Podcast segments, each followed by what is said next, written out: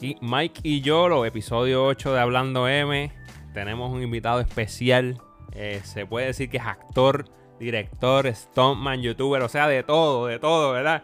Este, estamos súper contentos de tener aquí a José Manuel. Bienvenido. Yo, José. Gracias, gracias, gracias por invitarnos. Gracias por invitarme, hermano.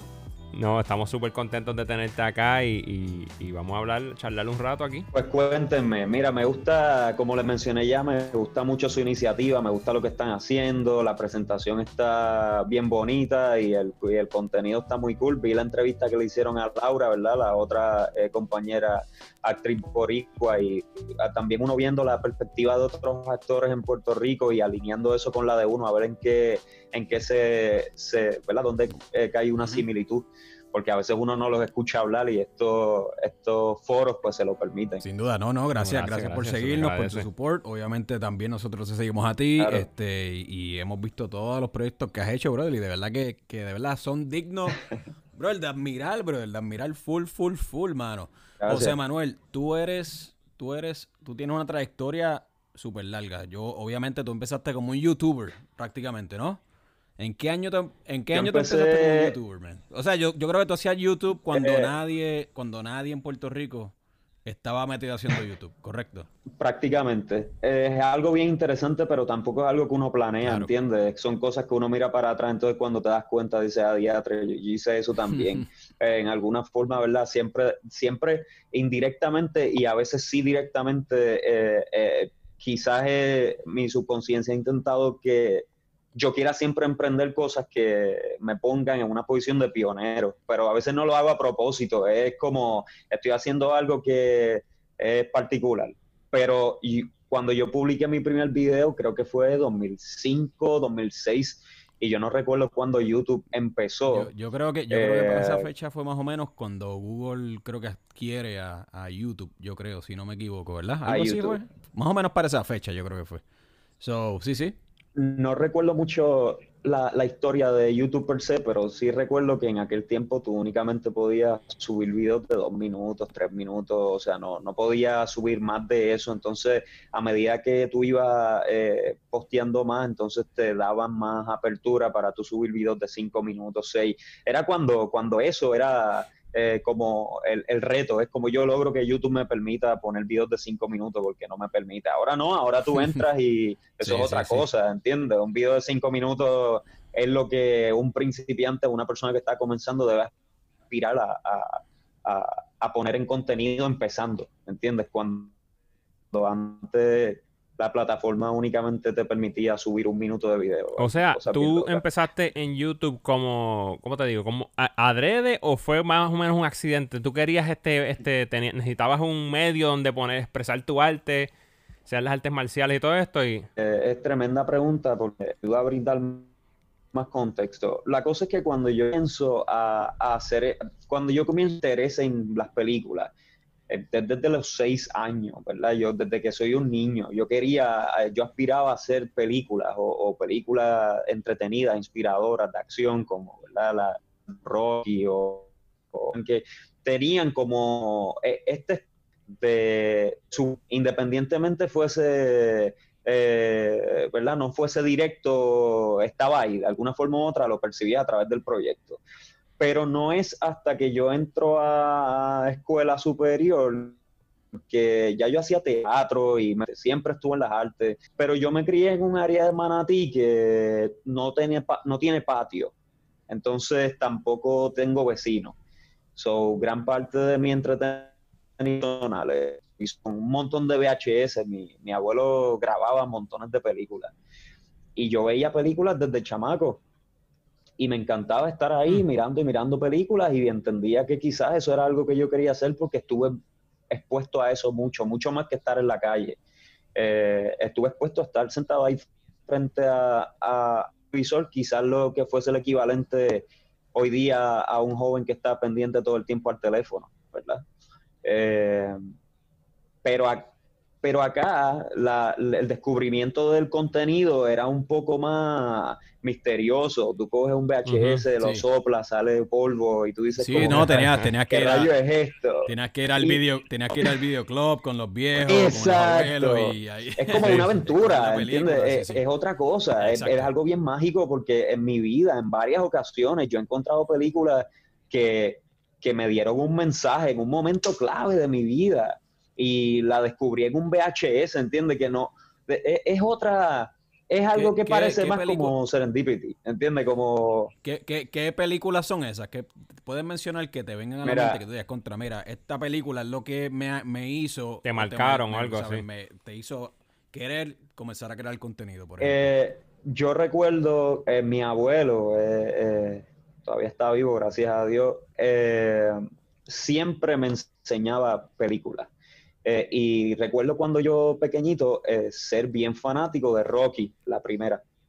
Eh, mi abuelo me puso Rocky y tú sabes, yo ahí me pintaba la cara con el lipstick de mi abuela por el ojo y este, me ponía unos shorts y unos guantecitos de boxeo ahí que yo tenía de juguete y me paraba al lado del televisor ahí a, tirar puños y yo tengo video de eso, ¿entiendes? Mi abuelo grabándome, yo ahí brincando y peleando como con la música de fondo y el televisor ahí con el tracking subiendo ahí todo dañado.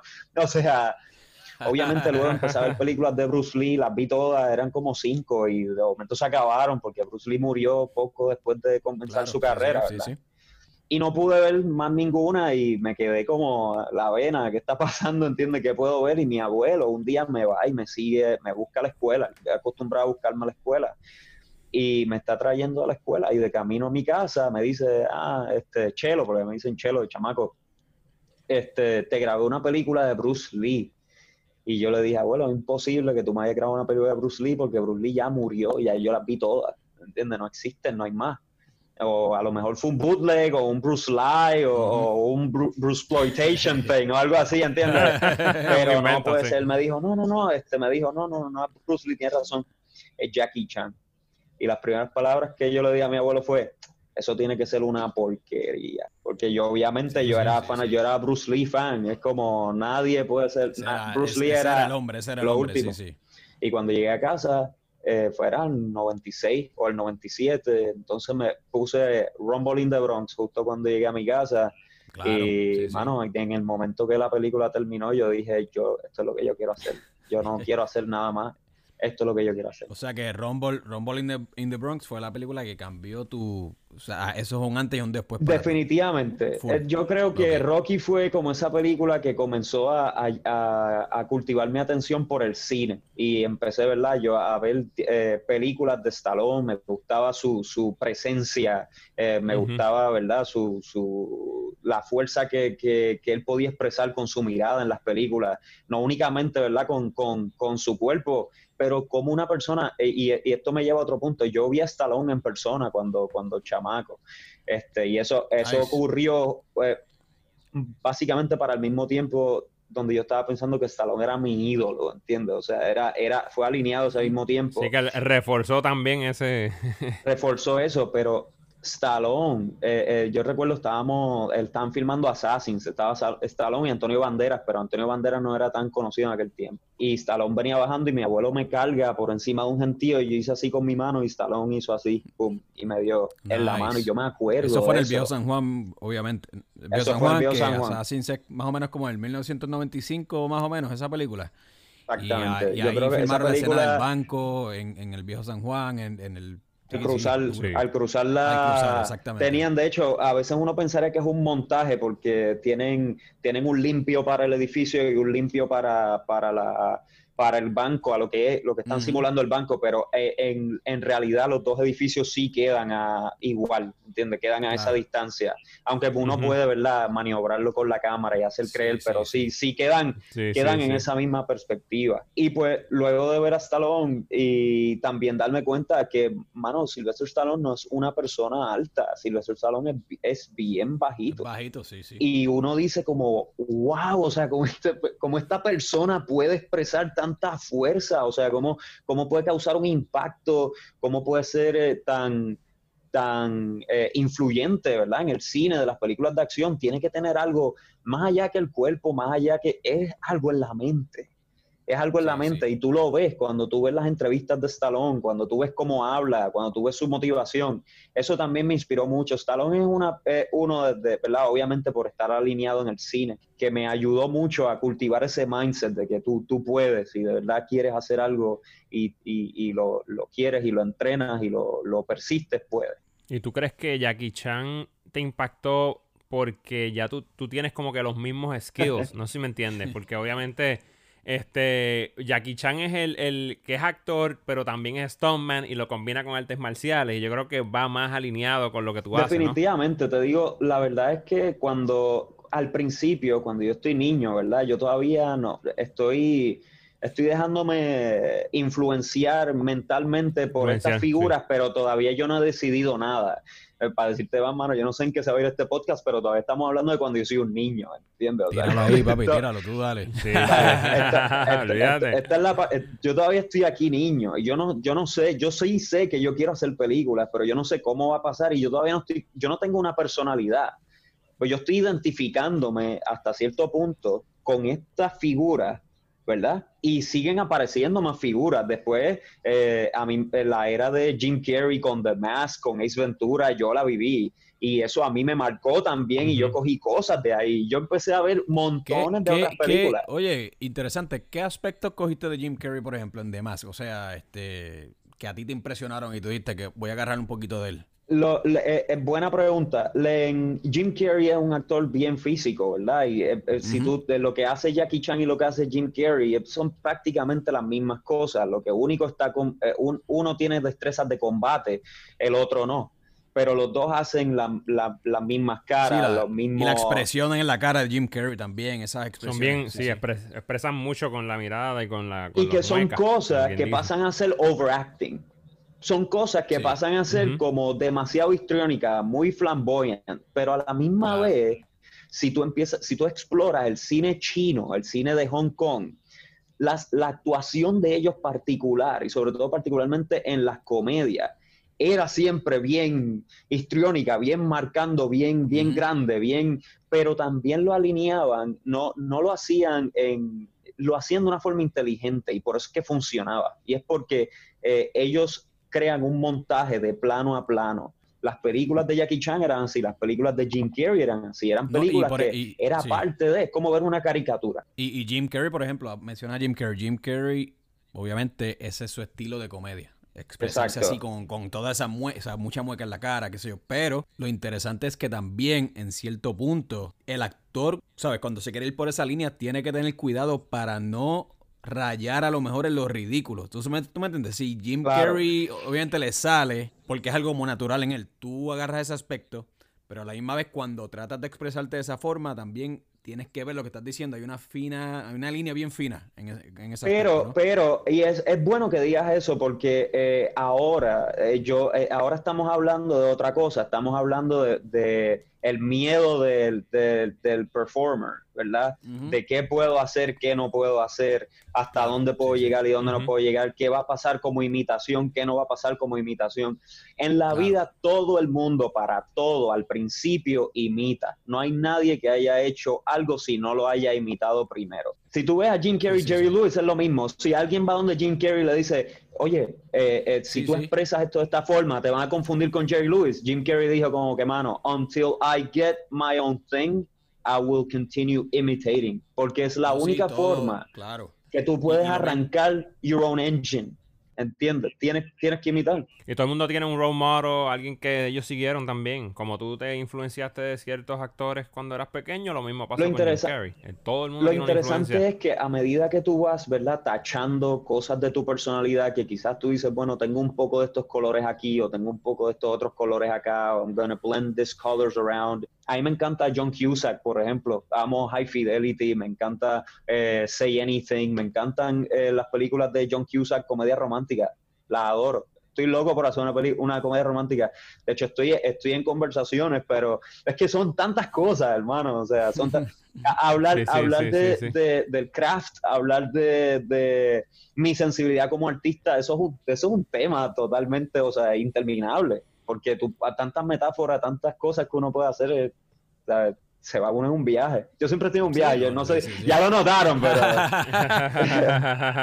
no, no, no. ¿Y en, en algún momento te, te decides eh, entrenarte oficialmente en las artes marciales después que, que, recibes toda esta inspiración de todos estos este, actores o, eres autodidacta? ¿Cómo, cómo llegas a, añadir esos skills? Eh, cuando yo comencé taekwondo, yo cogí formalmente taekwondo hace muchos, muchos años atrás porque antes de Jackie Chan, antes de Stallone, pues había, estaban, la, fíjate, me doy cuenta ahora con ustedes también que las artes marciales de alguna forma u otra siempre me influenciaban porque cuando niño pues uno ve más caricaturas, ¿verdad? Y lo, las tortugas, las tortugas ninja eran, eh, fueron lo la primero que yo, que hizo que yo quisiera entrar a taekwondo. Luego de eso, luego de eso, eh, eh, yo continúo, ¿verdad? Viendo películas porque me encantaban las películas y, admirando las artes marciales como de, lejos nuevamente, ¿verdad? Como espectador.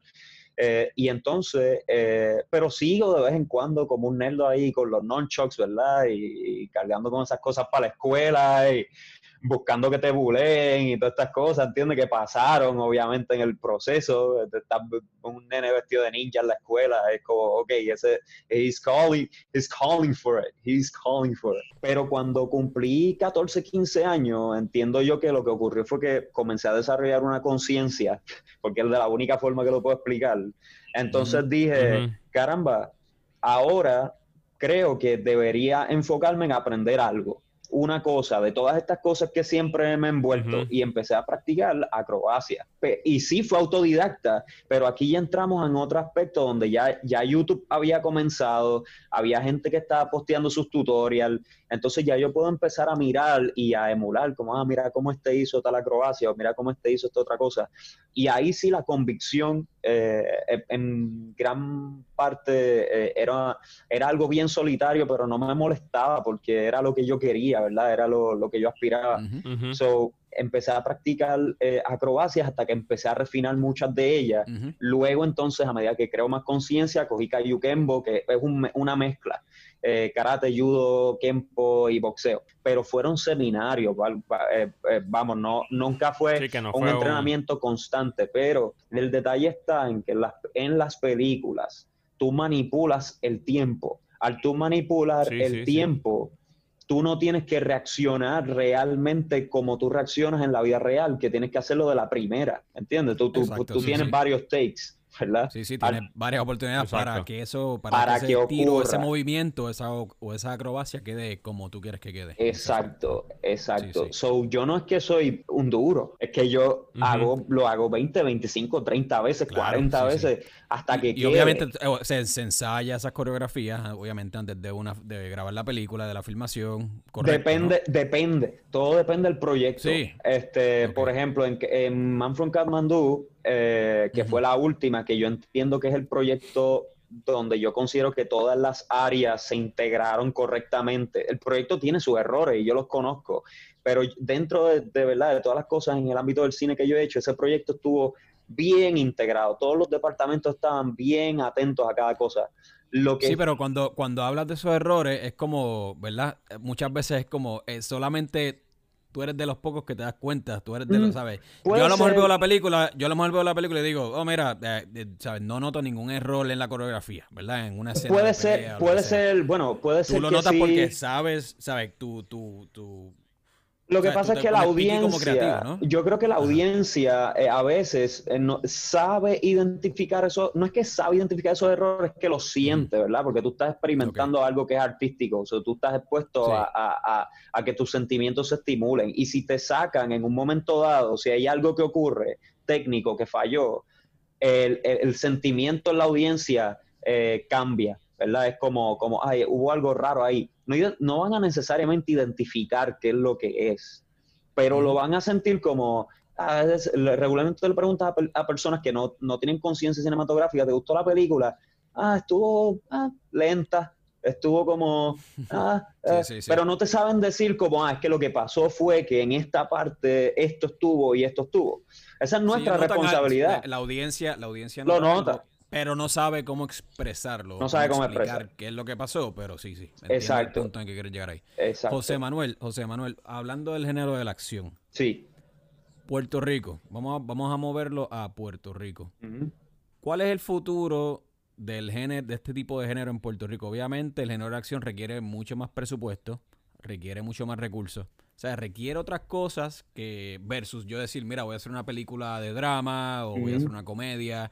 ¿Ves? Porque en esas películas el recurso es más bien el actor, tú me entiendes, yo obviamente un buen libreto, pero en el si en las películas de acción, buen libreto, pero adicional tienes que añadirle, obviamente, coordinación de peleas, stuntman, eh, las escenas de acción, vamos a decir, una persecución de un, en un carro, lo que sea. ¿Cuáles son los retos en la isla? Y, y, y tú le ves futuro en algún momento, tú sabes, a la isla para que este tipo de proyectos se desarrolle. Mira, en la isla. Y, eh, obviamente, déjame, déjame hacer un, alto aquí. Yo sé que tú has estado envuelto en varios proyectos, como por ejemplo El Testigo. Eh, sé que estuviste por ahí, este, con Andrés Ramírez y un par de cositas más que has hecho. Pero, o sea, ¿cuál es, tiene futuro, sabes? Mira, yo te, puedo decir lo que. Yo te puedo, te puedo decir la versión, ¿verdad? Este, We Are the World y te puedo decir este La, versión real de lo que yo aquí tengo una ventana a la derecha y pues yo miro y digo como que bueno, según lo que estoy viendo. La este, realidad del, macro en la, isla. la realidad es que yo no he visto que nadie le haya interesado volver a hacer eh, películas de acción en Puerto Rico. Eh, yo pienso y genuinamente debo decir que es porque no saben cómo meterle el diente. Yo pienso que es que simplemente eh, es un cine que hay que atreverse a experimentar mucho técnicamente para tú poder hacer lucir una escena que no es real, ¿verdad? Un combate que no es real, o una persecución que está controlada, o, hay muchas cosas que la, la, gente que eh, hace cine quizás aquí en Puerto Rico o, en general, ¿verdad? Eh, no, no quiero ponerle un tilde de, de, lo que es, pero digamos que es que hay falta de orientación. Este, las películas de acción eh, son como cualquier otra película. Eh, y a veces el detalle está en que una persona se cierra entre bloquear una secuencia de diálogo y no entienden que bloquear una secuencia de pelea es lo mismo, ¿entiendes? So, es un miedo que hay a que las películas de acción ah, tienen que ser de alto presupuesto. Ah, las películas de acción tienen que... Las películas de acción no necesariamente tienen que tener explosiones o tienen que tener, este, you name it, este, helicópteros y demás.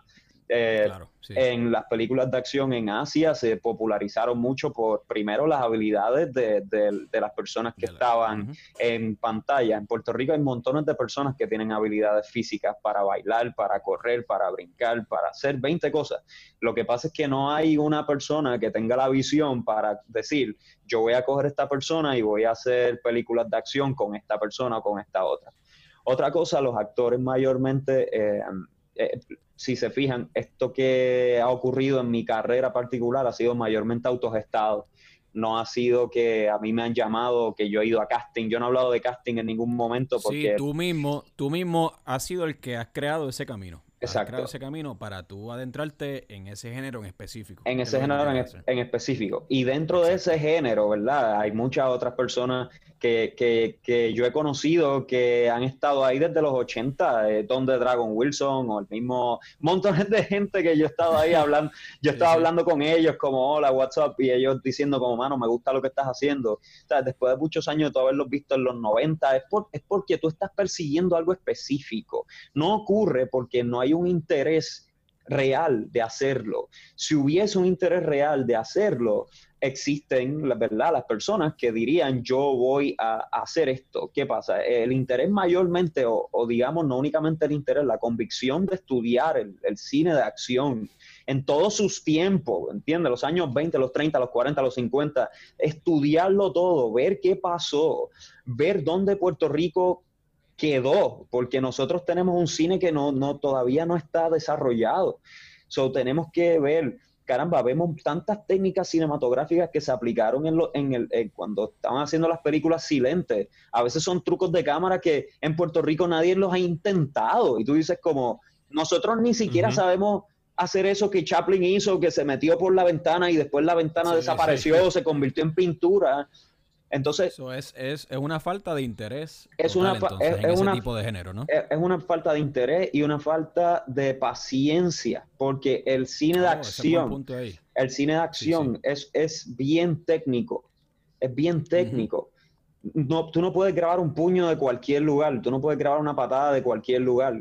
De hecho, si el, ángulo de la cámara ahí, el ángulo, la, composición. Sí, quizás también se puede hablar un poco de la inexperiencia entonces también de ciertos directores, porque también se sabe que a algunos directores no les gusta por esa misma razón este dirigir. Pero es que la ironía es que, o sea, una persona que dirige acción puede dirigir cualquier cosa. O sea, yo me, yo me canso de decir esto, digo, lo, he intentado dejar de decir. yo, lo he dejado de decir, lo he dejado de decir. Bueno, ahora mismo, por ejemplo, esta película Extraction, un ejemplo nuevo. Vamos a hablar de una película nueva, en vez de irme en un viaje de los años y pico.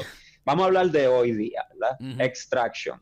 El director de Extraction es un stuntman. El director de Extraction comenzó como un stuntman y después fue coordinador de stunts. Después fue second unit todos los second units son los que se, los que se encargan mayormente de las secuencias de pelea y de acción en las películas. Y cuando tú ves, tú vas a las películas más grandes de acción, más taquilleras, Avengers y todas estas películas, que tú vas a los second units, todos son stuntmen de 8711 o gente que únicamente se, se, encarga de hacer cosas que tienen que ver con acción. Terminamos con Extraction y el director de Extraction, ¿quién es? Uno de los stuntmen de 8711. Vemos John Wick, ¿quién es John Wick? Chad Stahelski, ¿quién es Chad Stahelski? El stuntman de Keanu Matrix. O sea, terminan como directores porque saben cómo dirigir y terminan haciendo películas de acción porque dicen, bueno, pues es que esto es, tan, es, es un reto para una persona que conoce la acción, seguir siendo innovador en su propio craft es un reto. Y por eso a veces yo digo como, quiero hacer otra película de acción. No estoy cansado porque ya hice una o dos, ¿entiendes? Como, no quiero hacer otra o quiero hacer otra porque tengo más que mostrar, es, un reto. Eh, y a veces pues todo depende, todo depende de lo, el reto que tú quieras conquistar, pues eso es lo que decides hacer. Y quizás en Puerto Rico pues nadie ha tenido ese interés, pero yo pienso, de verdad, yo soy honesto, es por miedo. Yo pienso que es por miedo. Pero interesante en Puerto Rico, porque por ejemplo, mira, eh, eh, ¿sabes? has escuchado obviamente esta película que fue a grabar a Puerto Rico, este Force of Nature. Force of este, Nature, sí. que, ha, recibido mucha, mira, Michael ahí pero está de, de ver el trailer, yo, pero de ver el trailer, de yo ver sabía, el trailer, por eso. Pero, Mel Gibson va a salir en dos escenas y este, los demás, esto va a ser un revolú y todo va a ser como claustrofóbico. Pero el punto es que, obviamente, y me alegro, y Michael y yo ya hemos hablado de esto, que nos alegramos que se le dé sí la oportunidad a la gente de trabajar ahí en la producción, obviamente, pues se le da empleo. Pero, pero, pero el punto al que quiero llegar es, José Manuel, que. ¿Qué pasa con los de aquí? ¿Qué pasa, con, los que, los de aquí? Los, que quieren expresar cosas que están aquí. We don't have American money, man. We don't have, we don't have the, pues that kind of money. Ese es el punto, ese es el punto. Cuando viene un proyecto allá afuera, ¿verdad? A la isla, y obviamente la película es malísima. La película es malísima. Welcome, sí, pero lo entran y lo ponen donde sea y los tratan bien. Exactamente. Los tratan bien. Pues eso es algo que tú, tú no, yo pienso que hay que corregir, ¿verdad? ¿Cómo, cómo se corrige eso? ¿Cómo, eso es cómo tremendo. que estás ahí en la isla, que, conoces a, que has, que has estado en proyectos allá en Puerto Rico, cómo tú... Eh, cambias eso? ¿Con quién se tiene que hablar? ¿O por qué? ¿Por qué no se puede cambiar? ¿Por qué cuando va de afuera, ¡pum! Le dan, el, le, dan todos los recursos habidos y por haber, ¿verdad? Y vuelvo y digo, vuelvo y digo, qué bueno porque emplea a mucha gente en el, en el, allá en el ambiente. Pero no estamos hablando aquí de, de, de, de la cuestión, aquí vamos a sacar la cuestión del, del empleo, del empleo. ¿Quién, quiere, ¿quién quiere ser empleado? Exactamente. ¿Entiendes? la gente de aquí se quiere expresar, la gente de aquí quiere negocio, la gente de aquí quiere tener su amusement park, y quieren tener sus películas, y quieren tener sus edificios, y quieren tener sus aviones, y quieren tener todo, ¿entiendes? Quieren eh, eh, valerse por sí mismos, quieren, quieren poder lograr esas cosas, pero el sistema, ¿verdad? Te, te convence, yo soy una persona que yo, es que esto es otro tema, es que estos temas son muy filosóficos, pero yo soy una persona que me considero eh, originalmente un conservador, pero cuando tú llegas a un punto donde tú te das cuenta que el mismo sistema que, del cual tú has intentenerte, ¿entiendes? Como si yo voy a hacer las cosas, pero yo las voy a hacer legítimamente Yo no voy a, cruzar un charco, no voy a hacer algo que no debo hacer, o no me voy a juntar con alguien que tiene dinero, pero no, pero no es dinero limpio, ¿entiendes? No, no quiero hacer ninguna de estas cosas, quiero hacerlo de una forma legítima, legítima. no importa cuán adelante tú llegues, no importa que estés ahí justo en la puerta, justo cuando estás en la puerta te tienes que sentar a esperar porque no, no te van a dejar entrar. Tú puedes ya ver, pues, te puede conocer todo el mundo, te pueden saber quién eres, pueden saber todo lo que has hecho. No es así y ya. No, no, es no únicamente se basta tu trabajo, no se basta tu trabajo, pero tú sabes, hay, hay muchas variables, muchas variables, ¿entiendes? Everything is connected, Matrix shit, no, sí, este, y a veces, este, como te digo, hay muchos países también que tienen este sus corporaciones de cine son, son buenísimas también. Y entonces obviamente obviamente no lo vamos a llevar a la política, pero sabemos que en Puerto Rico el gobierno no está en su mejor eh, en su mejor momento. Digo, lleva muchos años que no está en su mejor momento, pero eso afecta también la industria cinematográfica porque ya este no, los recursos también, por ejemplo, financiamiento, todas estas cosas para la gente que sí tiene las habilidades para hacer este tipo de proyectos no están. Eh, eh tienes que ir a otro sitio a buscarla. Eh, mira, y, eso es otra cosa. Este, eh, quiero, quiero, tengo dos pensamientos y no tienen relación, pero por ejemplo, ¿sabes qué dicen que en la vida todo es timing? Porque obviamente todo cambia, las cosas cambian, el tiempo cambia. Y si tú te quitas, pues cuando cambió y estaba a tu favor, no estabas persistiendo para, para, dar con, con el tiempo. Las veces que yo he tenido oportunidades de hacer proyectos ha sido por el timing ha sido por el timing y estaba en, el mejor momento todavía activo, no estaba inactivo. Eh, di una última tajada en un proyecto y, perdí mucho dinero, pero, pero después que hice ese proyectito y estaba ahí adelante, que yo dije no va a pasar nada, me llamaron para hacer esta otra película y yo dije como caramba, si yo no hubiese hecho eso, si no me hubiese pasado por ese hardship, esto no se hubiese dado, esta otra cosa no se hubiese dado a veces eh, yo pienso que simplemente es cuestión de tiempo, mano, no todo es fuerza no todo es forzar, forzar, forzar. Y, te digo, o sea, yo soy una persona pues naturalmente telco, porque si no, no estuviese aquí hablando de lo mismo que, llevo hablando los pasados 15 años de mi vida, ¿entiendes? Este, insistiendo de que se puede, insistiendo de que me gusta, insistiendo de que hay apertura y de que debemos ser más diversos y de que este, el reggaetón es bueno, pero no todo es reggaetón, ¿entiendes? De que hay muchas cosas que, se pueden eh, apreciar y que la estamos expresando y que nacen de nuestra cultura. Otra cosa es, que eh, las cosas van cambiando y evolucionando. Yo espero que en mi lifetime yo pueda convertir lo que yo estoy haciendo y, poder eh, alinearlo con nuestra cultura. Muchas otras ideas que siempre llegan, eh, outlines, historias culturales que han ocurrido, de héroes que hemos tenido en Puerto Rico, de, de épocas que no hemos explorado, este, donde hay unos personajes bien interesantes que hicieron cosas heroicas, que sacaron gente de aquí a fuerza. en flota. y eso no sé, yo necesito que, esas películas existan, hermano, yo necesito verlo, yo quiero verlo. Es como, es como Mike y yo estábamos hablando el otro día, Mike me menciona las verdaderas historias de Puerto Rico no se están contando. No se están contando, no se están contando. De hecho, Mike me lo mencionó el otro día. Porque es que yo pienso también que, eh, este, hay que hay que hacer mucho estudio, mucho escrutinio y tienes que tienes que disfrutártelo como una aventura, ¿entiendes? Tienes que eh, abrir cada documento y buscar cada historia como, wow, lo que yo estoy descubriendo que pasó en Puerto Rico y esto nunca se ha hecho una película de esto y nunca se ha contado. Y de momento tú empiezas a descubrir personajes o tiempos donde tú pudieses inventar personajes. Eh, pero hay diferentes conversaciones, obviamente hice enlaces internacionalmente, eso que hay conversaciones internacionalmente, he hecho enlaces en Puerto Rico, o sea, hay conversaciones en Puerto Rico, pero eh, eh, la, incertidumbre es todo el tiempo. Y tú tienes que vivir con ella, tú tienes que aprender a vivir con la, con la ilusión de que tú estás todo el tiempo trabajando para eso. Eh, mencionaste enlaces internacionales. Eh, la el último proyecto grande que trabajaste fue este The Man from, uh, Kathmandu, correcto, el volumen 1. el volumen 1.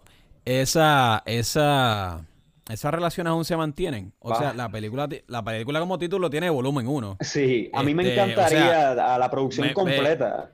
asumiendo que, ¿verdad? Hay planes para venir con una segunda parte y para que el no, para el que no lo sepa, esta película se grabó Entiendo que obviamente en Los Ángeles, pero también se grabó en Nepal. Sí. Mano, ¿cómo, cómo rayos, cómo rayos, este, este la gente de esta producción te contacta, mano? Tú sabes, eso es tan interesante porque yo veo, yo estoy viendo la película, es una producción nepalí.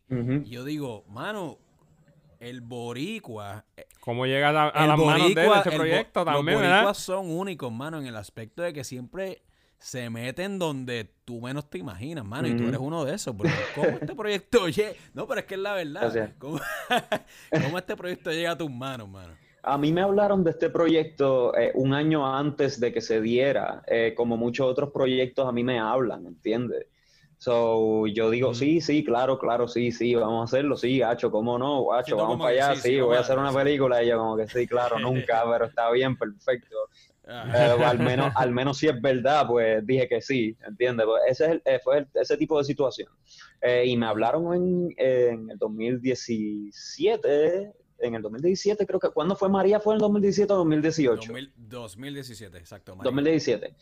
A mí me hablaron en el 2016, me empiezan a hablar de este proyecto. Y de momento, ¿verdad? Esta persona me llama y me pregunta preguntas bien básicas como esos proyectos que tú haces, tú, tú también los coordinas, tú haces las secuencias de pelea y esto lo otro. Y yo le dije, pues, pues sí, este, yo, yo monto todo lo que, lo que ocurre. Pero, ok, pero ¿cómo? Ok, sí, pero ¿cómo él te descubre? ¿Cómo él, cómo él te...? Cómo, pues, YouTube... Eh, él me escribe, él me escribe por Facebook. Él me escribe a través Él te vio por Facebook. Sí. Él te vio por Facebook, ok. Eh, pero son las redes, que las redes, eso es la, eso es la, la cuestión de estos tiempos, mano. La, la, el social media Tienes que estar bien activo, pero lo que él, me, él me, encuentra a través de Facebook, pero es porque a través de los tiempos hay algunos foros de películas de artes marciales y acción que me han dado promoción. En particular ah, hay uno que si no lo siguen, sí. lo se llama Film Combat Syndicate. En Film, Film Combat Syndicate lleva montones de años. Y ellos, eh, siempre que vienen talentos nuevos o talentos eh, A-list, eh, lo, siempre hablan de ellos y siempre promueven los, los, talentos nuevos del ambiente de la acción y de las artes marciales eh, y de la acción en general. Y pues a mí me, me, tenían en buena estima en, en, ese foro y hablaban muy bien de mí. Y pues este hombre me, me veía mucho ahí, empezó a ver mi trabajo y empezó obviamente también a compararlo con trabajos de otra gente, ¿verdad? Como a quién debería escoger, porque me gusta esta persona, pero me gusta esta otra, no sé quién, etcétera. Este, pero sí, fue así y se me dio la oportunidad, eh, y, eh, pero luego de un año fue que él vuelve y me llama y me dice, mira, esto va a pasar ya mismo, tú quieres, y yo como, bueno, está bien, pero yo a todas estas pienso también que es un embuste en eso cae la tormenta María en el mismo medio. Y yo dije, ahí mismo, cuando cae la tormenta, las comunicaciones terminan. Y me dijeron que yo iba a empezar a filmar una película en octubre. Y yo dije. Sí, que no, ah, había forma, no había, no había forma de comunicarse en la isla para nada. yo dije. break. Sí, que para los efectos tú crees que eso ya eso murió. ¿Tú crees que ya Yo dije, olvídate, no ya, entonces ellos empezaron a escribirme, pero a la misma vez, o sea, mano, hablemos claro, o sea, yo vivo en Puerto Rico, mi familia tiene el mismo miedo de todas las abuelas boricuas, ¿entiendes? Están como que, ay, se va el nene, no se, no se vaya, que esto, lo otro, que yo no le puedo decir a nadie lo que yo voy a hacer, nadie sabe lo que yo voy a hacer, solamente yo sé lo que está pasando. Yo no le comuniqué esto a nadie, nadie lo sabe, esto es yo conmigo decidiendo mi vida, ¿entiendes? Porque yo sé que me van a contaminar y me van a prejuiciar si yo lo expreso, si lo digo. A mí a veces a mí, a mí no me gusta eso, yo prefiero, ¿verdad? Eh, eh, yo, I own my decisions, ¿verdad? Lo, decido yo y es mío. Cuando se restablecen las comunicaciones empiezan a llamar y yo no sabía, yo prácticamente estaba a punto hasta decirles que no, como que mira, mano, entonces estoy en el mismo medio este revolú, o sea, mi familia está aquí, es como todo está pagado, yo no puedo ir pero eh, había una, una, cláusula en el contrato que incluía los servicios de mi stunting. En otras palabras, yo tenía que por obligación de contrato llevarlos. Pero ¿qué pasa? Que yo les dije a ellos, mira, este, yo no puedo eh, cumplir con, necesariamente cumplir con esto porque ahora mismo hay tanto revuelo aquí que yo no sé quiénes puedan ir y quiénes no. Y yo le dije, eh, nada, si, no sé si ustedes pueden reestructurar el contrato para que por lo menos eso no sea parte de, de mi contrato. Y yo le dije. Y, no, y estaba, y estaba toda esa incertidumbre, obviamente. No, no, tú no sabías si todo tu equipo podía ir para allá. Exacto. O si iban a poder salir de la isla. Sí, sí. Más sus intereses, ¿entiendes? O sea, lo que ellos querían hacer en ese momento, que claro. Tú quieres hacer, quieres venir, sí, porque cuando, cuando María da en Puerto Rico, es un proceso de, ¿sabes? El aftermath fue un, toma, fue un proceso de toma de decisiones para mucha gente. Sí. ¿Sabes? Mucha gente, pues decido, me quedo, me voy, qué voy a hacer, la incertidumbre, el trabajo. Pero en este caso, pero en este caso, o sea, eso en mi caso no era, no fue planeado, ¿entiendes? Fue como esto estaba pasando en el mismo, en el mismo medio y, y yo, yo tuve una oportunidad, pero eso pudo haber pasado en cualquier otro tiempo, pero estaba pasando particularmente en ese momento, lo cual es también más delicado es más delicado, pero yo pienso desde mi perspectiva, ¿verdad? De, este, Peter Pan y Neverland, mano, es que era más místico, es, es, más místico todavía, o sea, it's like this ancient thing temple I have to go to now, ¿entiendes? Hacer esta película de artes marciales. Entonces yo empiezo a desempolvar los soundtracks de las películas de Jackie Chan para escucharlos de camino. O sea, yo estoy en, en, el cielo, ¿no ¿entiendes? Y cuando yo llego allá, yo me he leído todas las biografías de Jackie Chan, yo sé todo lo que ese hombre ha pasado. Y cuando yo estoy allá, todo lo que me está pasando eran cosas que ya yo había leído en los libros de él, ¿entiendes? Y tú estás ahí como Mano, yo estoy viviendo mi sueño, ¿entiendes? Es, la, cosa más, más increíble del mundo.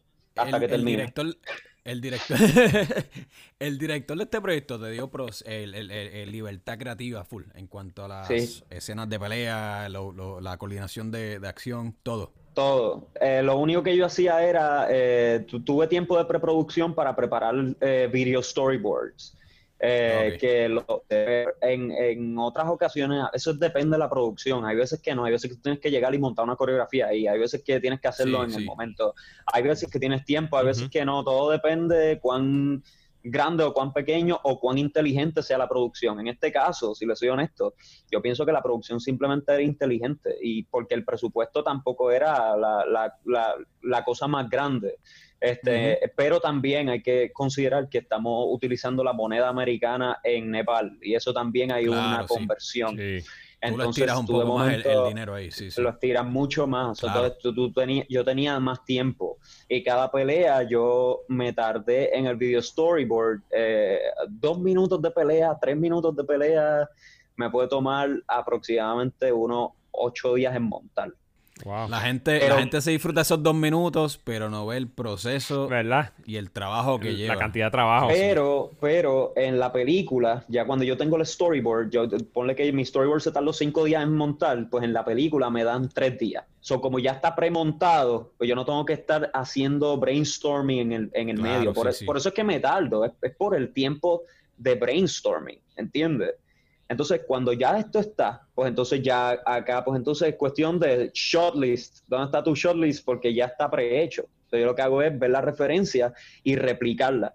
Pero si hay lugares donde yo quiero hacer otra cosa distinta o yo veo una mesa, yo digo, ah, eh, íbamos a hacer esto, pero voy a cambiarlo por este, brinco por la mesa y te doy a ti acá y te puedes inventar lo que sea en el momento, también lo puedes hacer, pero pero tienes que saber, porque si, si no, si fallas un tiro, se pierde el día. Si se pierde el día eh, y, se queda eso en blanco, te echan la culpa tú no puedes ir a inventar. Tú no puedes Ir, a inventar en el set porque sí, le hacer perder el tiempo a la producción, eh, pierdes dinero. eso es dinero, eso es dinero que tú estás tirando y al final del día eso es lo que ellos están tratando Pero lo interesante, lo interesante es que yo no sé, ¿verdad? Yo me imagino que ustedes tienen una visión de, de, las producciones, pero estamos hablando de que acá había mucha gente, eh, había un montón de gente, recuerdo particularmente la escena en, en, en el bar, nosotros hicimos un bar fight, que es mi favorito de la película, eh, que estuvimos como tres o cuatro días eh, filmando allí. Y yo recuerdo que este, el director, Pema, mientras yo estaba dirigiendo la acción,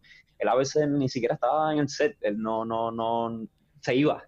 Entonces, en, los, libros, de, Jackie Chan, en las películas de Lo Wei, Lo Wei dirigió las primeras películas de Bruce Lee. Él es como quien dicen que fue el director que impulsó la película de Bruce Lee. Hay muchos papelones y cuentos entre Lo Wei y Bruce Lee, pelea, porque Lo Wei una vez publicó una noticia de que Bruce Lee estaba bien entrenado porque él le había dado un régimen y Bruce Lee llegó al set y le, tiró con, lo que encontró a decir que qué rayos te pasa. Historia es bien interesante, pero Low Way eh, eh, continuó luego dirigiendo las primeras películas de Jackie Chan y Jackie Chan cuenta en sus libros que Low Way se iba o se quedaba dormido y lo, y lo dejaba. Y él se ponía a inventar y a veces regresaba como, ah, todavía están en esto y se iba. Entonces yo me veo en una situación similar aunque a Pema yo lo adoro. Pema es como mi padre, no es como, no es como describen a los Way, que es como alguien bien malo. Pero, pero yo me sentía como Jackie Chan, Way, Golden Harvest, o sea, Shaw Brothers. Golden Harvest, eh, Y aquí está, aquí están, estos son mis stuntmen, es lo mismo, ¿entiendes? Y lo, más brutal es que los muchachos con quien estamos están en ese mismo viaje. Entonces, o sea, se, lo están creyendo, o sea, es como, es bien, eh, eh, bien geeky. Fue, fue, fue, como hasta, fue surreal, fue hasta surreal para ti esa experiencia, ¿no? Este, Ustedes se fueron ahí full como tal y especialmente, bueno, cuando le dan esa libertad creativa a ustedes y a ti y al equipo que tú llevaste para allá. Y, y fue genial, o sea, porque Ángel, por ejemplo, yo llevo trabajando con Ángel toda la vida y yo me lo pude llevar para allá y él me hizo cámara de todas las peleas más hizo un personaje que cuando lo descubrimos dijimos, el personaje peleaba contra mí. Y nosotros dijimos, loco, tú tienes que, tú tienes que hacer este personaje, no puede ser más nadie porque es el momento de nosotros dos tener el, uno contra uno. Fue algo bien, bien especial, mano. En muchos sentidos fue bien ya, especial. Ya entre ustedes estaba la química, ya se conocían, ya sabían. Nosotros estábamos cuando, cuando, venía un puño, ya tú sabías lo que iba, ya tú sabías para dónde moverte, por ejemplo. Y, y estamos a los boricuas, ¿entiendes? Como que lo, para acá, no, tráeme el otro lente, no, mira, a aquel y todo el mundo hablando en nepalí, ¿entiendes? Entonces, hablando en nepalí, yo como que, ok, entonces, I need the 50, I need the 16, I need the 14, qué sé yo, tráigame los lentes, tráigame este, vamos a cambiar. y es, bien loco, pero, pero la pasamos brutal. Eh, yo lo recuerdo como una de las mejores experiencias de mi vida. Y de hecho, ¿cuántos días estuviste allá en Nepal? ¿Cuántos días en total o meses estuviste por allá filmando? Yo estuve en Nepal tres meses el primer mes fue preproducción y el segundo más o menos también, y luego entonces empezaron a filmar y luego estuvimos dos semanas en Los Ángeles filmando la, otra parte de la película. Vamos a decir como tres meses completos, fueron como dos meses y medio en Nepal más, las dos semanas de, Los Ángeles, fueron como tres meses en total. ¿Y tú estuviste bien envuelto en la, estuviste bien envuelto en la dirección eh, de esas escenas? ¿Te envolvieron en la postproducción también, ya que fuiste, ya que tenías tanto control de, la, de las escenas, o ahí no fuiste parte del proceso? Sí, sí, sí. De hecho, este, yo, yo editaba todas las peleas mientras las filmábamos. O este, estábamos, cada vez que, cada día, ok, yo terminaba un día y me daban los dailies del anterior. Los dailies del día. Uh proxy, me, me daban los...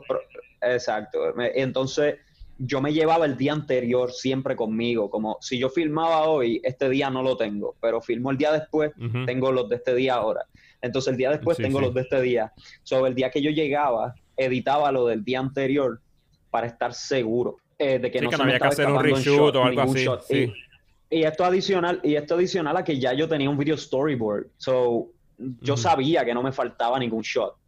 Pero como quiera lo editaba para mano, para fiebrar, porque eso es lo que yo siempre he hecho. yo, grabo. Tú, te aprovechaste, tú te aprovechaste completamente, full. es más, para decirte más. tomaste la oportunidad para darle. Para decirte más, o sea, yo, yo creo que ellos, yo creo que él, me lo quería sugerir, pero no quería. Él quería como que, mano, tú, tú quieres, tú puedes editar las peleas como que él quería sugerírmelo, pero no, no quería. Pero yo fui como el que le dije, mira, o sea, tenemos que estar seguros. En verdad yo estaba seguro, yo lo que quiero es ver la película. yo quiero editar mi película, yo quiero hacerlo, yo quiero verlo, ¿entiendes? Yo sé por qué yo hice ese encuadre y por qué viene después del otro. Yo quiero editarlo porque ahí es donde está la parte, ahí está la magia. Si a ti te gusta estar a cargo del proyecto, ¿sabes? Tener con bastante control en, el, proceso creativo, ¿no? Y sí, y, vamos a decir que vamos a decir que le voy a por hoy le voy a dar una justificación, aunque verdad cada cual que, haga que haga lo que cada cual quiera, verdad, pero le voy a dar una justificación y es porque yo creo que poco a poco en la vida uno se está dando cuenta también que tú no controlas nada. Tú no controlas nada en la vida real. Es como las cosas ocurren como ocurren. Y tú tienes una noción de estabilidad, pero no necesariamente. Pero cuando estás haciendo una película y a ti te dejaron a cargo, tú sientes que tú estás construyendo un mundo que está ocurriendo detrás de, enfrente de esa cámara. En la vida real, si tú quieres controlar, la gente se molesta, pero en las películas no. En las películas, cuando a ti te dan a cargo y tú controlas, la gente espera por ti para decidir y es algo que al menos dentro de ese espacio tú puedes expresarlo ¿Dónde, ¿Dónde se puede ver la película, José Manuel? ¿Dónde, dónde se encuentra ahora mismo acá? Eh, ¿Se vas a encontrar en Puerto Rico, en Estados Unidos? O sea, ¿hay alguna plataforma donde se pueda hablar ahora, mismo? Man from Kathmandu este, todavía no se puede ver eh, públicamente en plataformas. La película tuvo un release eh, comercial, tuvo un release comercial en Nepal. Tuvo, estuvo en un festival aquí en Puerto Rico, en el Rincón Film Festival, hace varios meses atrás este, y ahí ganó varios premios. Estuvo en el Urban Action Showcase de New York, que es un festival que yo aprecio mucho todos los años, casi este año quizás no, no podré ir para allá, pero... Tú, te ganaste un premio eh, de ese festival, ¿correcto? Sí, este, ahí ¿Por cuál proyecto fue? Por Man from Kathmandu también, pero también por... Todos los años eh, yo he estado como en una tradición de someter todos los años he tenido ¿verdad? la oportunidad de, ganar algo. Pero no se dejen engañar, o sea, ser el mejor actor en películas de acción eh, es cualquier cosa, ¿no? no piensen que no, no. el Robert De Niro. vuelvo, vuelvo, y digo. vuelvo y digo, parece fácil y la gente lo puede ver como algo fácil, pero es que la verdad es que no lo es. ¿Tú me entiendes? Es bien fácil. Eh, tú como audiencia y crítico o lo que sea, tú sentarte a criticar el proyecto, ay, mira que esto quedó así, o, mira que, ¿sabes? pero la gente no sabe el trabajo que conlleva, el esfuerzo, la, el sudor, eh, las lágrimas quizás, ¿verdad? Que se, ah. que se, que se, ¿verdad? Que, para, realizar ese proyecto. Eso no, las grabo, eh, grabo más que los puños, pero las lágrimas. no, es que tiene, tiene como ese extra, ese, ese reto añadido de que es bien físico también. Sí, pero, pero esa parte es divertida. Es como, es, es un arte on its own, mano. Es algo bien distinto. Es como, es como jugar béisbol y softball, ¿entiendes? Como, pero es que se parecen, ah, pero es que no es lo mismo, ¿entiendes? Filmar películas de acción es como un alternate filmmaking style, tiene toda su subcultura, la gente que le gusta eso también es bien particular.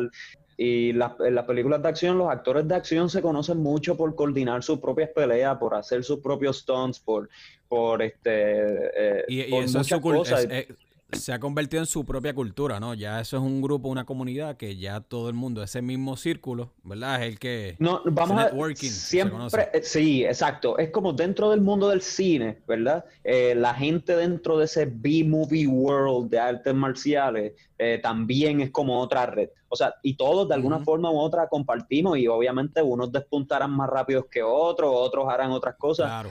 Y, mano, no, todo, no todos van a stand the test of time, pero hasta el momento, ¿verdad? Pues aquí estamos mm. y esperamos, ¿verdad? Eh, estar más tiempo. La, mayor parte del tiempo es más lo que uno está pensando y haciendo estrategia de lo que uno está filmando, ¿entiendes? O tienes que mantenerte activo, por eso yo hago mucho también videoblogs, YouTube, o edito cosas, O, o, a veces hago cortometrajes que tengan secuencias para mantenerme polished porque en el momento que llegue el es craft, y tienes que Es como el que escribe, es como el que toca un instrumento, tienes que estar practicando todo el tiempo, exacto, como dice Mike, tienes que practicar tu craft. José Manuel, te hago una pregunta, te hago, una pregunta. Esto es una pregunta random. Si entran Bruce Lee, Jackie Chan, Donnie Yen y Jet Li a un coffee shop, y solamente le puedes comprar café a uno de ellos y te puedes sentar a hablar con uno de ellos solamente y pedirle advice y consejos. ¿Cuál de esos cuál de esos cuatro tú te sientas? Jackie Chan, no question about it. no, question. over Bruce Lee. por encima de Bruce Lee. Sí, porque Este, lo que pasa es que yo he seguido la carrera de todos bien de cerca.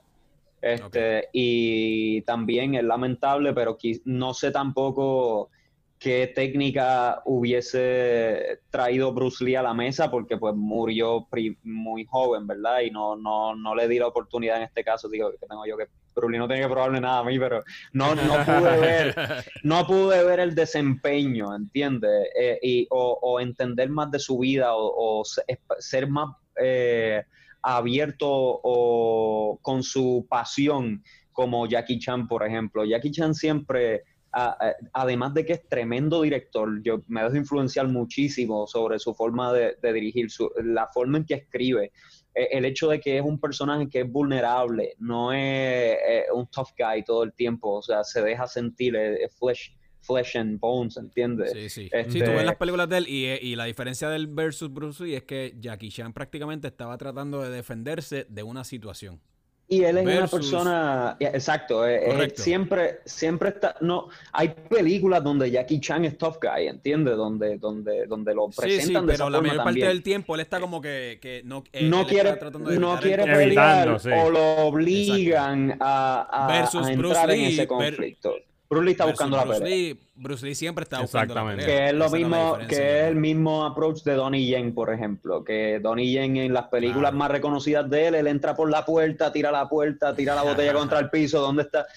Y me gusta porque ese es el contraste, ¿entiendes? Por eso tú ves un poco, tú, tú ves un poco de todos en ti, porque tú dices, sí, mano, yo a veces me, he eh, eh, me he molestado así, o a veces estoy, pero mi estatus natural es mucho más humorístico, ¿entiendes? Entonces, pues yo no me tomo, aunque pareciera lo contrario, hay muchas cosas que yo no me las tomo tan, tan en serio, ¿entiendes? Y si tú quieres levantarte un día y hacer películas como Bruce Lee, hermano, empieza, you can do it, ¿entiendes? O sea, ya. Eh, sí, sí, sí. y, si, te tuvieras que quedar con una película de acción, una, yo sé que está, te la estoy poniendo difícil, pero una que tú dices, esta película es la mía. ¿Cuál es esa película? Esta es bien difícil. Mano, esa es bien difícil. sabía que sabía que esto iba a estar fuerte. Si me, si me tiran en una isla desierta ahí a la muerte, pues mano, no sé, este no puede, no puede. Ya superado de eso Castaway o algo así o, o Rocky, pero pero algo inspirador. Pero en cuanto a películas de acción, en cuanto a películas de acción hay muchas y es bien difícil, pero objetivamente recuerdo que ayer mismo le di share a un a un estatus que yo había puesto hace un montón de tiempo. Para mí esta película es Jet Li Fearless. ¿Ustedes han visto esa película? Fearless. Sí, la he visto. Claro, sí, sí. Clásica. Es una película es una película, exacto, es una película que es de época, este, pero lo interesante de esa película es que para mí, si tú lo ves del plano objetivo, claro, no eh, cinematográficamente quizás me gustan más otras y demás, o coreografía y demás, pero en el overall, ¿verdad? En el, en el contexto de, la, de, de, toda la película en general, me gusta mucho Fearless por eh, el cambio del personaje y lo que implican las filosofías de las artes marciales en la película. Oye, te, te hago una pregunta, Quentin Tarantino. Quentin Tarantino. ¿Te gusta él como director, obviamente? Me encanta Tarantino. Te encanta. Eh, eh, ¿viste, ¿Viste el portrayal de Bruce Lee? Obviamente, la del Once Upon a Time ¿Qué tú piensas de ese portrayal? Porque obviamente la comunidad fue controversial. Sí. Fue controversial. Mira, es que... Es que... Pero se... Es Quentin Tarantino, mano, ¿qué esperan? O sea... Por eso, ¿verdad que sí? Por eso, ¿verdad que sí? ¿Tú crees que la gente se lo cogió muy, muy a pecho? Bruce Lee, la, realidad es que dicen que era su, el ego, el ego de él en el set era así. Más o menos, no sé. ¿Tú, qué, tú, qué tú opinas? ¿Cuál es tu feedback? No quiero, no quiero hablar del ego de Bruce Lee porque no voy a terminar, ¿entiendes? Pero sí voy a hablar este, del portrayal de lo que me preguntaste, porque es que dentro de las preguntas me se, cuelan palabras y yo digo como, digo, sí, o sea, vamos a hablar 10 horas de eso y tengo que la pregunta. Tarantino, que Tarantino eh, con el portrayal de Bruce Lee, yo pienso que es relativamente accurate. Eso es lo que dicen de cómo Bruce Lee era. Este, y a la misma vez entiendo yo que Bruce Lee estaba en una época donde los asiáticos estaban mucho más reprimidos y la gente eh, no los escuchaba y yo creo que una personalidad como la de Bruce Lee era necesaria para que lo escucharan. Y él tenía que stand his ground no importa lo que fuese porque he was angry, he was angsty, ¿entiendes? O sea, él, es el rey de, del, asiático, como, hermano, no se burlen de mí nada más, yo soy, mira qué fucking cool yo soy, ¿entiendes? O sea, yo sí, sí, y, me he visto bien y, porque me tienen que seguir, porque pues yo en la película lo que pasa es que pues obviamente no, no únicamente expresan su, su orgullo, pero lo, ridiculizan un poco. Él está ahí como exagerando su historia, como que soy el más rápido, soy el más esto, lo otro. que yo no creo que Bruce Lee fuese en ese sentido. Yo creo que Bruce Lee era un tipo cool, pero no le podías dar cuerda, ¿entiendes? Era como, si tú le das cuerda. Claro, sí, sí. pero la misma también era. Sí, pero la misma también era, obviamente, como dijiste, y el que vio el documental este Water, era una comunidad bien, bien, bien rechazada en ese tiempo obviamente, eh, obviamente su personalidad en ese momento él iba a estar medio a la defensiva. Claro, eh, claro. en el set. Pero, pero la de Tarantino, mira esto, mira esto, mira lo interesante. Vamos a break down la situación. En la película, Bruce Lee empieza dando un monólogo full of himself y tenemos a Brad Pitt sentado riéndose de Bruce Lee. ¿Entiendes? Yo no creo que eso hubiese sido así. Sí, pero es curioso porque Brad Pitt está haciendo un stuntman también. Exacto. Yo creo, si te soy honesto. Eso es lo curioso ahí también. Pero si te, sí, es verdad, porque entonces él lo ve desde el punto de vista como que este tipo es un actor y me está metiendo las cabras a mí de que él puede hacer X o Y cosas cuando yo sé que probablemente yo pienso, ¿verdad?, que pudo haber pasado quizá hasta, hasta de la otra forma. Quizás Bruce Lee era el tipo que estaba callado y vino alguien a buscar problemas con él, ¿entiendes? Eso pudo haber sido. Me cuesta a veces, ah, yo me lo divertí, yo me reí, Bruce Lee tirando el monólogo de que yo hago, me río. Pero, Aparte de que el actor se parecía. Pero mira, mano, brutal. Otra, sí, este Mike Moss este, hizo tremenda interpretación. Pero otra cosa que hay que hablar, hermano, en la vida todo el mundo es cool, es, charro, es gracioso, es estúpido, es arrogante. obviamente Bruce Lee en algún momento tuvo un brote así y no hay problema. Pero hubo días en los cuales no tuvo ese brote y fue Brad Pitt. Y otro día simplemente se resbaló en la bacineta del baño y se lastimó la pierna y fue esa persona también, ¿entiendes? o sea, lo, lo representaron quizás no como la gente quiere recordar a Bruce Lee, porque tú quieres recordar a los íconos con una personalidad particular y quieres respetarlo. si tú empiezas a alterarlo... quieres recordar a, a, los íconos como esta entidad casi perfecta. Casi perfecta, casi perfecta. pero no lo eran. No cambia mi impresión de Bruce Lee. Sigo pensando que Bruce Lee es awesome después de haber visto a, su la interpretación de Mike Moore. No estoy pensando ahora como que, ah, Bruce Lee era un arrogante. No, no cambió mi impresión de Bruce Lee no sé si eso cambiara la impresión de Bruce Lee quizás de generaciones más jóvenes, porque es la primera vez que se exponen al tema. No sé este, cómo, cómo eso afectaría, ¿verdad? Depende de tu walk of life. Pero para mí, Once Upon a Time in Hollywood estuvo genial y esa escena estuvo genial y la película estuvo excelente. ¿Cuál es el last action hero para ti? O sea, ¿quién es el the ultimate last action hero y esto incluyendo artes marciales, incluyendo a Sylvester Stallone, Schwarzenegger. ¿Quién es The Last Action? Who's the guy? ¿Han mencionado? ¿Es Jackie Chan? ¿Es Jackie Chan o, mencionaste a Stallone ahorita? Yo pienso, yo pienso que este, si, si hablamos, si hablamos verdad del estereotipo de, de, el 80s action hero, eh, para mí, para mí, este, es Stallone. Yo sé que mucha gente habría debate entre Stallone y Arnold. Digo, mucha gente que es Team Arnold, otra gente es Team Stallone.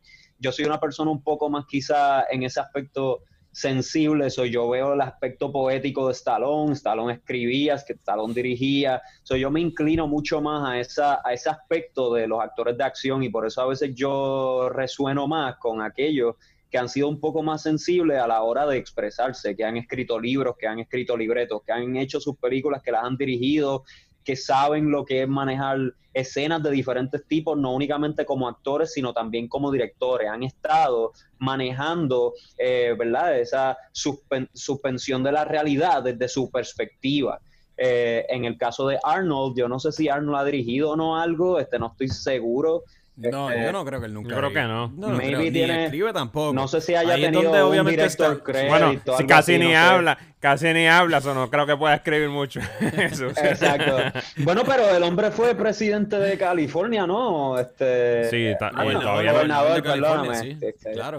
La, ignorancia. corta eso, corta, corta. No dije presidente. No, no, no. tenía muchas palas que solucionar. bueno, pero si tú eres, si tú eres, si tú eres bien conocido en Hollywood y un día dice quiero ser eh, gobernador de Hollywood, ah, pues está bien, dale, no hay problema. O sea, pues todo el mundo va a votar Ya tiene la mitad de la, batalla gana. No sé, ¿verdad? no, sigo, no sigo mucho su desempeño político, pero me parece que tampoco hizo como un muy mal trabajo o algo así como. Pero, pero sí, como, como mencionaste, exacto. Eh, Sylvester Stallone, obviamente, es the ultimate, porque el tipo no solamente. Eh, él, él, puso como esa emoción desde la primera Rocky. Él puso como esa emoción del action hero ¿Tú me entiendes? Y sí, la primera Rocky no es que es una, una película de acción, no es como no, es una película de acción, es un drama. Pero, pero a, eso es lo que quiero llegar. A eso es lo que pero quiero puso esa emoción, ¿me entiendes? Pero eso es lo que quiero llegar. Y lo mismo lo ha dicho. Las películas de acción son una emoción. Las películas de acción son un. Eh, te, van llevando, ¿verdad? Eh, eh, tienen que tener un relieve para que en el momento que haya un puño, tú te lo vivas. ¿Entiendes? Entonces, esa es la parte donde las películas, las personas tienen que volver a ver las películas de acción como lo, lo que eran antes. Eran una historia que te estaban dando un build-up, un build-up que desembocaba en ciertas secuencias de acción donde cualquier tirada de silla era impactante. Pero se nos está olvidando el build-up. Todo el mundo dice, ah, películas de acción, pues tiene que haber una explosión, tiene que haber un corre-corre. No, lo que tiene que haber es un momento de tensión que esté contextualizado y que lleve una historia, ¿verdad? Que te lleve con un relieve hasta que cuando tú lo lleves al pic, alguien tira un puño y automáticamente todo el mundo se pompea. Por eso es que Rocky eh, eran tan impresionantes porque las películas eran un drama y al final, al final, cuando ya tú llevas toda la película hablando de esta pelea, por fin tú ves la pelea y tú estás invested, tú quieres saber qué va a pasar. Toda la película me llegan hablando de esta pelea, porque quiero saber qué pasa. Pero tienes que darle. Toda la película, es el, toda la película es el preámbulo de la pelea, exacto. Es el preámbulo, que es algo que obviamente yo como artista no he podido explorar todavía, porque vuelvo y digo, los recursos que yo he tenido para trabajar han sido los que tengo, y a veces simplemente una cámara y dos personas. Este, diría yo que irónicamente, y, mi último cortometraje que lo hice durante la pandemia eh, expresa mucho más de, esa sensibilidad. Eh, y lo hice aquí, se llama eh, Quarantine with Love. Es un cortometraje que hice con mi, con mi novia. Y tiene una secuencia de acción también, es acción y comedia, pero se siente bien. ¿Cómo se dice? Es, otra cosa, mano, es otra cosa, no es. Yo no sé, ni siquiera se siente ninguna película de acción. A veces siento que parece como una película como como un silent picture, ¿entiendes? Como un Chaplin thing o un Buster Keaton thing. Es como, es otra cosa. Yo creo que yo quiero irme más por esa línea poco a poco, creo. Eh, pero estoy descubriendo muchas cosas todavía. Como estás evolucionando. Estás en este momento en que estás empezando, comenzando a evolucionar y decir lo que ya yo puedo hacer, más cosas de las que yo pensaba, ¿sabes? Te estás saliendo de esa, de esa caja, no de, ese, de, ese, de esa esquina. Y ahora es el momento donde poco a poco, mientras más lo exprese, entiendo yo. Yo nunca he intentado evitar eh, hacer algo únicamente porque se iba a parecer a alguien o, X o Y. Este, claro está, siempre intento proteger que no sea una copia o que no sea un plagio directo, cosas así. Es como una inspiración de algo, un movimiento, algo, uno, y lo alternas, le das tu toque. Eh, pero ahora poco a poco estoy buscando más como mi estilo, ¿entiendes? Más mi, mi mi baile, porque hasta cierto punto las peleas en las películas son un baile, o con eso también va a venir eh, diferente música, música con la que yo no he peleado antes. Te hago una última pregunta antes de irnos. Enumérame todas las Rocky, desde la mejor hasta la más basura. Oh, wow, Ah, no, no, ya yo sabía que esa no había que incluirla. Aunque no son malas, vamos. No, son a mí me gustan, a mí me gustan, a mí me gustan. Aquí no quiero que las enumeres, quiero que me digas solamente las Rocky desde la mejor hasta la más Ya, hermano, ya, es que, es que esto va, a ser. hay gente que va a decir, ah, ¿cómo tú vas a decir eso, esto, lo otro? No, pero esto es tu opinión, y tu opinión es tu opinión y ya. A mí me encanta. Es que ver que ahora están descubriendo la parte sensible mía y esa es la que yo no quiero que nadie descubra. Ok, a mí me encanta. a, mí, me encanta Rocky 2.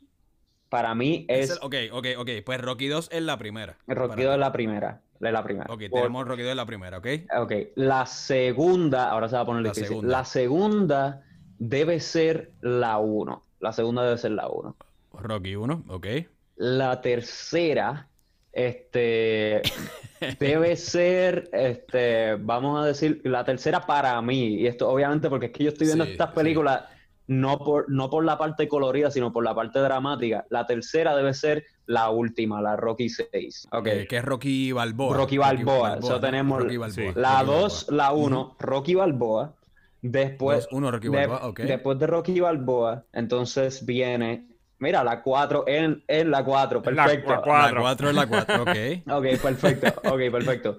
Entonces, en la 5 para mí está la 3 y en la sexta está la quinta. La, que es la más que esa es una basura. Que nadie, nadie va a discutir eso. Lo que pasa, es, pero mira, vuelvo y te digo, o sea, es que.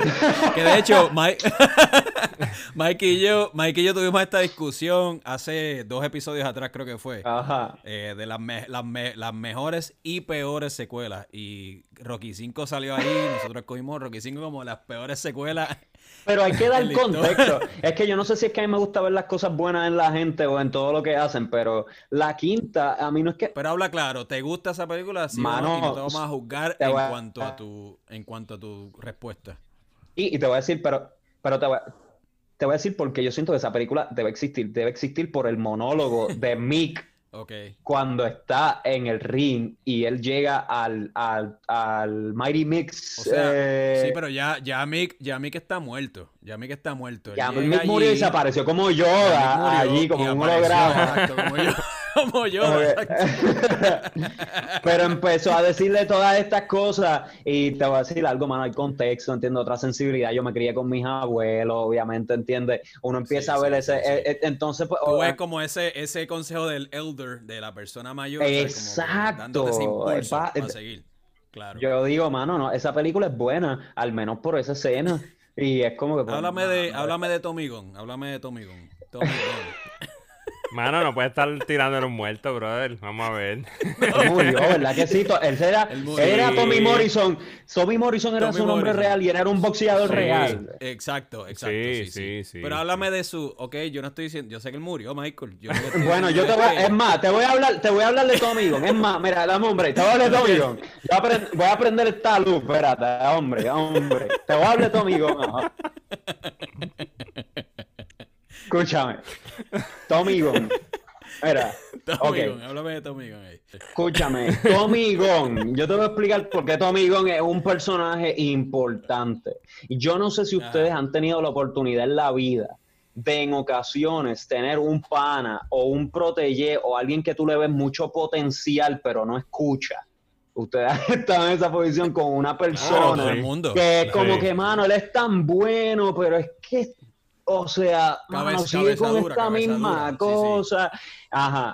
Yo he estado en esa posición como de tanto, mayormente como mentor, ¿verdad? Me imagino que mi papá ve la película y dice, no, no, yo soy Stallone y tú eres, y tú eres Tommy Gunn, ¿entiendes? Porque depende, depende del walk of life, depende de lo que tú estés retando. Tú vas a ser Tommy Gunn para una gente y vas a ser Stallone para otra gente.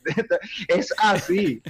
Pero yo he conocido gente que son como tu amigo, mano, son gente que son unos cabeciduros y tú les quieres enseñar o les quieres eh, o dar una oportunidad y, mano, a veces cogen o te apuñalan por la espalda o te hacen cosas y tú haces como que diatre, mano, pero porque yo le digo un break a esta persona? Es como, mira, Tommy Gunn es Anakin Skywalker, mano. Tommy Gunn es Anakin el mismo viaje. Qui-Gon Jinn. Qui-Gon Jinn dice, no, Anakin es el futuro. Y está todo el mundo, chico, ese nene es una jodienda, ten cuidado con él. ese, ese, ese, nene es un loco. Ten cuidado con él, se, va, a descarrilar, es que está chamaquito todavía, pero es que ella entra a los 15. No, no, no, que yo sé. Cuando llegó a los 15, ¿qué pasó? Estaba Qui-Gon ahí a mano, metí las patas. ¿Entiendes? Pues lo mismo, Stallone, lo mismo, y la esposa diciéndole, mira mi hermano, o sea, ¿qué tú haces? Yo de repente para casa, ¿qué tú haces con este chamaco que es un loco? No, no, no, que él me, él me está dando my second wind, ¿entiendes? Porque él está, no puede boxear y la conversación la tiene con él. Eso pasa, mano, para decirte más. Ay, Dios mío. Yo he pasado por eso. Yo he pasado por eso. Rocky 5 es buena, va en la sexta. es buena, solo que está en último lugar. Es buena, solo que está en el último lugar en la franquicia. la última. Esta es la última. Pero tampoco, tampoco es una porquería. Y por lo menos, mano, mira, hasta cierto punto. mira, Mike, Mike le llamó a esa película. Mike, le llamó a esa película y pueden escuchar esto en el, en el episodio cuál fue. Esto está grabado. El sexto, es como un roto, es como un roto en, una camisa. es como una mancha que, que no te puedes sacar. ¿Oíste? ¿Tú crees que es así? Que 5 es como esa mancha en la franquicia que tú no te puedes. Por lo menos, por lo menos la, la, redimió con Rocky Balboa, mano. Y Rocky Balboa es buena película y tiene, tiene mucha, muchos temas de, de, frustración, hermano, otros, otros temas que se dan mucho en el ámbito del cine. Este, Pero tú sabes que Sí. Si, si, Rocky Balboa hubiera salido, tú no pensarías lo mismo de las 5. Es posible, es posible, es posible. si hubiera acabado ahí en las 5, tuviese como que. exacto, porque termina esto así. Pero, pero, pero no sé, mano, de verdad, no, no sé si es que de verdad también quizás yo no soy un buen crítico. Quizás es que este Sí, quizás quizá tú lo estás viendo hay como nostalgia también. No, pero yo creo que sí, José, lo que estás tratando de decir es que lo estás viendo desde, desde el punto como fanático. Tú lo estás viendo la franquicia. Claro overall como fanático, porque Sylvester Stallone es tu, uno de tus ídolos, tú sabes, y tú lo ves de esa forma.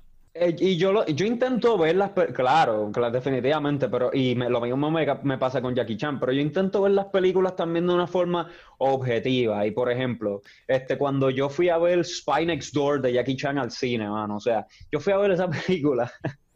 ya yo estamos diciendo que ya yo tengo que 23 años, o sea, porque yo voy a ver Spy Next Door al cine Let Alone porque voy a verla cuatro veces, ¿entiendes? O sea, yo fui a ver Spy Next Door como cuatro veces. no sé si saben de esa película de Jackie Chan. Es una película para familia, ¿entiendes? Pero yo quería irla a ver. Yo mm. sabía que yo la iba a ver porque soy fanático de Jackie Chan y porque hace tiempo no lo veo en pantalla grande y esta es la oportunidad y por uno ser un geek y un fanático, uno va y la ve cuatro o cinco veces. Pero yo sabía que la película no sirve, ¿entiendes? Yo sé que a nadie puede ir a ver esa película más de una sola vez. Entonces yo a veces intento ser objetivo y digo como que, bueno, como crítico, pues te puedo decir lo siguiente pues, como, como fanático, pues obviamente pon, pon la hora. Es más, ponte Rocky 5 ahora, la voy a ver cuando termine. la voy a ver. No, no, no. Yo creo que va a haber un resurgir de la 5, ¿viste? Yo creo que va a haber un resurgir después de este podcast de la Oye, puede ser que Pero escucharon lo de la 4, que van a hacer un director Scott. Pero eso es lo que yo no entiendo, eso es lo que yo no entiendo, que van a hacer un director, un director, pero es que el director fue Sylvester anyway, O sea, él tuvo, él tuvo toda la potestad de cortarla como le dio la gana. O sea, Te voy a decir más, te voy a decir más. Yo digo, espera, te voy a decir es como Snyder Cut, eh, como si, ¿verdad? Sí, ah, Snyder, Snyder, Cut. mira, te voy a decir más. Probablemente Zack Snyder, probablemente Zack Snyder sí editó su propia película, pero yo no creo que Sylvester Stallone haya editado otra vez Rocky 4 a la edad que él tiene ahora. se sentó con todos los rollos de Reel o con una versión digitalizada de todo eso. Yo no creo que sea el Stallone's eh, cut per se. Tienes razón, yo ahora. Digo, yo digo, me contra el a pensar. Yo dije, pero ¿cómo que el director Scott? Pero si, si, si Sylvester estaba, ya cuando él hizo Rocky 4, Sylvester tenía el control total de esa franquicia y él la hacía, el estudio le decía a Sylvester, tú haces con esta franquicia lo que a ti Lo que tú quieras. Punto, lo que tú quieras, porque ya, ya sabían que iba a ser un hit. Entonces yo digo, ok, Mira, sí, el director Scott de Rocky 4, pero a la Eso es marketing, o sea. Eh, claro, eh, exacto. Eh, Eso sí que no hace falta. Van a sacar. bueno, by the way, es verdad que no hace falta, es verdad, es verdad, no hace falta. Pero con esto no me estoy quejando, yo la voy a ir a ver porque Rocky 4 es de estas películas que esto es, un, es uno de los soundtracks, yo creo que la, sí, un montón de gente. En, eso, esa película, esa película definitivamente es bien viva, es bien viva en colores, es bien viva en, en todo, en esta contraste de David y Goliat, mano. ¿Ves por qué te digo que estas películas para mí son tan impresionantes? Porque para mí son públicas. O sea, el que. mira, te voy a decir más, te voy a decir más. Cuando yo estaba en la, en la universidad, cuando estaba en la universidad, esta profesora este, una vez se paró al frente y dice que las películas de acción que no te hacían pensar y que eran una porquería. Y yo estaba ahí como que, mano, pero. ¿Por qué? ¿Por qué ella dice eso? O sea, la razón por la cual yo estudiando comunicaciones son por estas películas. O sea, como ella está diciendo que lo que yo estoy decidiendo está fundamentado en nada. Pero cuando tú de verdad haces un escrutinio de las películas de acción que son buenas, mano, son historias que se tienen que contar porque están, están hablando de, eh, una persona que está against the odds, ¿entiendes? Está running against time, running against space, running against so many things, ¿entiendes? Que, eso también se tiene que eh, eh, explorar y se tiene que expresar y es totalmente relatable. Tú te puedes relacionar con, tú puedes ver esto y decir como, caramba, mano, sí, a mí me pasó esto, yo tuve esta conversación o, o mi película se siente así como un David and Goliath kind of thing, ¿entiendes? O sea, es totalmente relatable. So, Rocky 4, no sé qué, cuál es el Stallone Scott, mano, no entiendo eso tampoco. Me imagino que. Me imagino. No sé, no sé. En unos, unos scenes o algo así. Para ese tiempo, para porque para ese tiempo que se grabó Rocky 4 había más rounds en el boxeo, ¿verdad? ¿Cuántos rounds eran? No eran 12 rounds, eran 15 rounds. Sí, eran 15 rounds. pero esas películas duraban Eran así bien largas, así, al final estaban destruidos. Y, y, esa pelea en la película se va, que Se va a decisión, ¿no? Se va a decisión. No, él lo noquea. No, no, noquea, Knockout. Tacho, mano, yo me sé más, esas películas que cualquier historia de boxeo en la vida, ni me importan. Para eso es lo que yo digo, eso es lo que yo digo, que a lo mejor él viene, va a venir y, le va a añadir dos rounds adicionales a la... yo no sé. le va a añadir más, le va a añadir este, más este, más More fights. la montaña. More fights. Más, more experience. Mi recomendación es que no lo haga.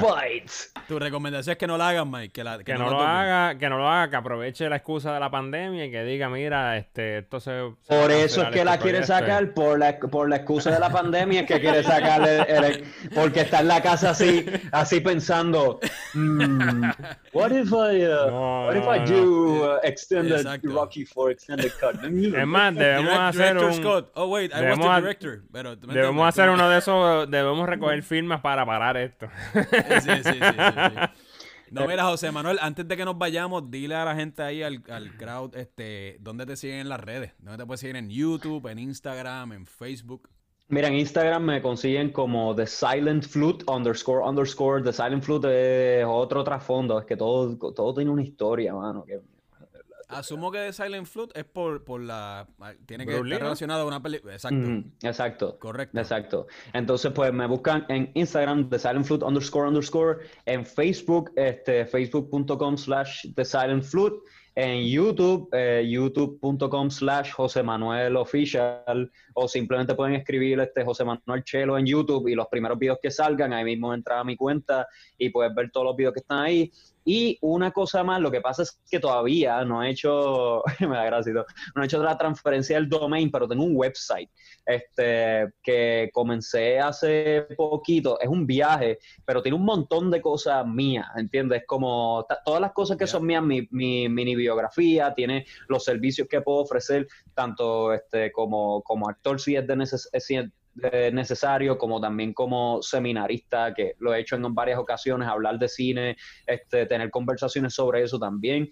Este, con mi contacto, eh, también hay galería y hay una área de, de merchandise que estoy haciendo tengo un montón de cosas, pero todavía estoy intentando como entender bien cómo es ese sistema.